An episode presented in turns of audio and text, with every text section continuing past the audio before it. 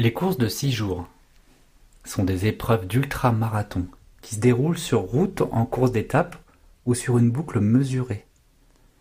Les coureurs peuvent courir à leur propre discrétion combinant marche, jogging, course et repos. Le record du monde actuel est établi par Yanis Kouros en 2005, à l'âge de 49 ans, avec 1036,800 km. C'est un peu fou, non? Là, ce que je viens de vous lire, c'est l'introduction de la page Wikipédia que je vous mets en description sur la course à pied de 6 jours.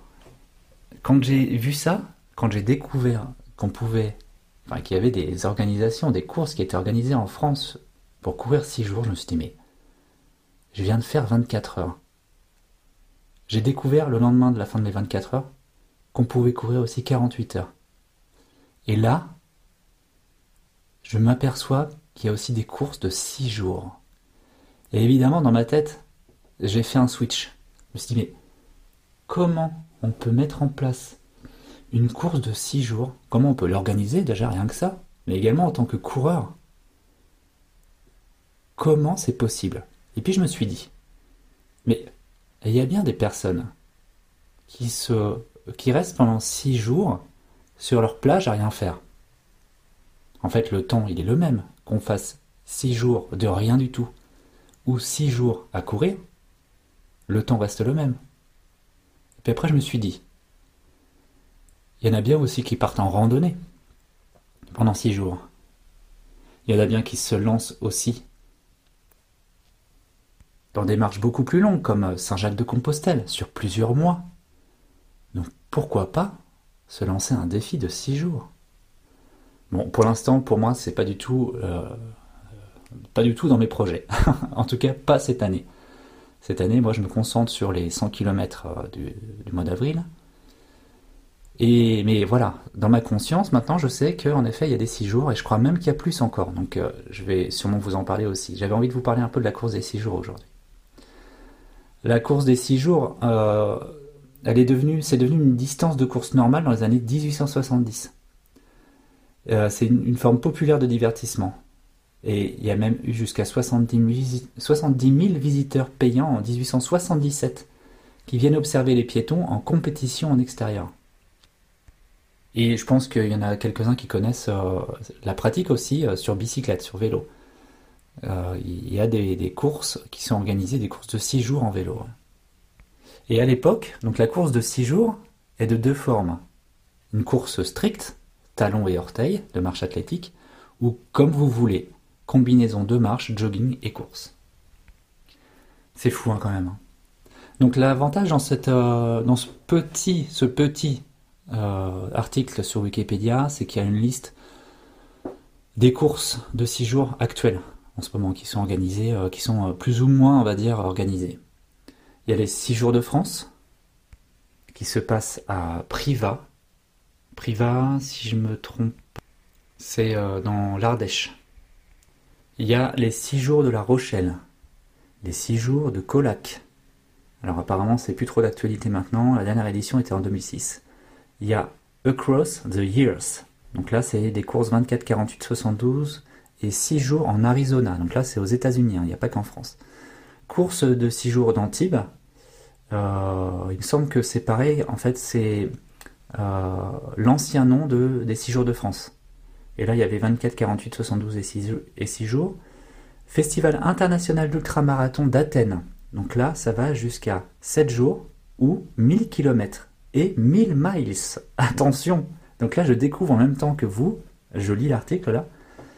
Et donc, il y a donc 1000 miles. Donc forcément, je vais aller voir ça ensuite et je vais sûrement vous en parler. Il y a les 6 et 10 jours Self-Transcendence. Euh, self transcendance en français, sur une boucle d'un mile à New York.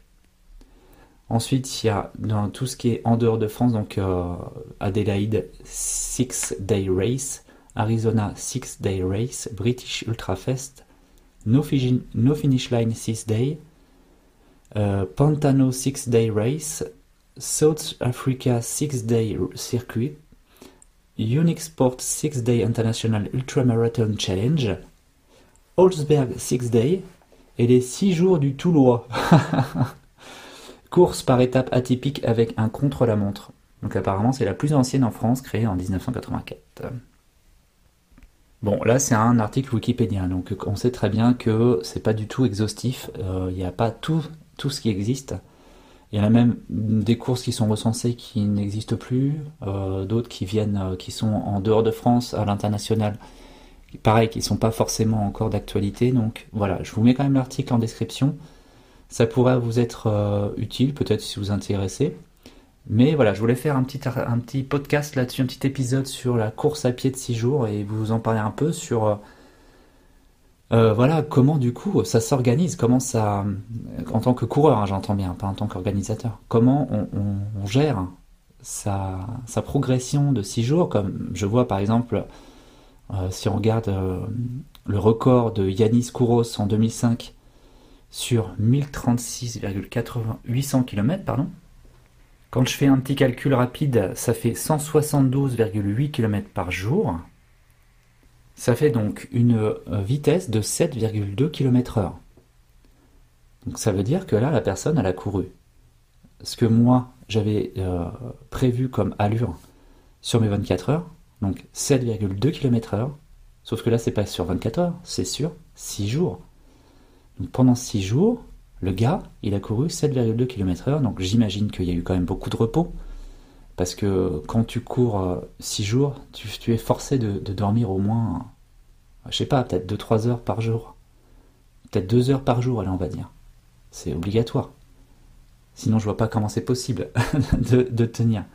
Et après, pour tout ce qui est ravitaillement, comment tu organises ça?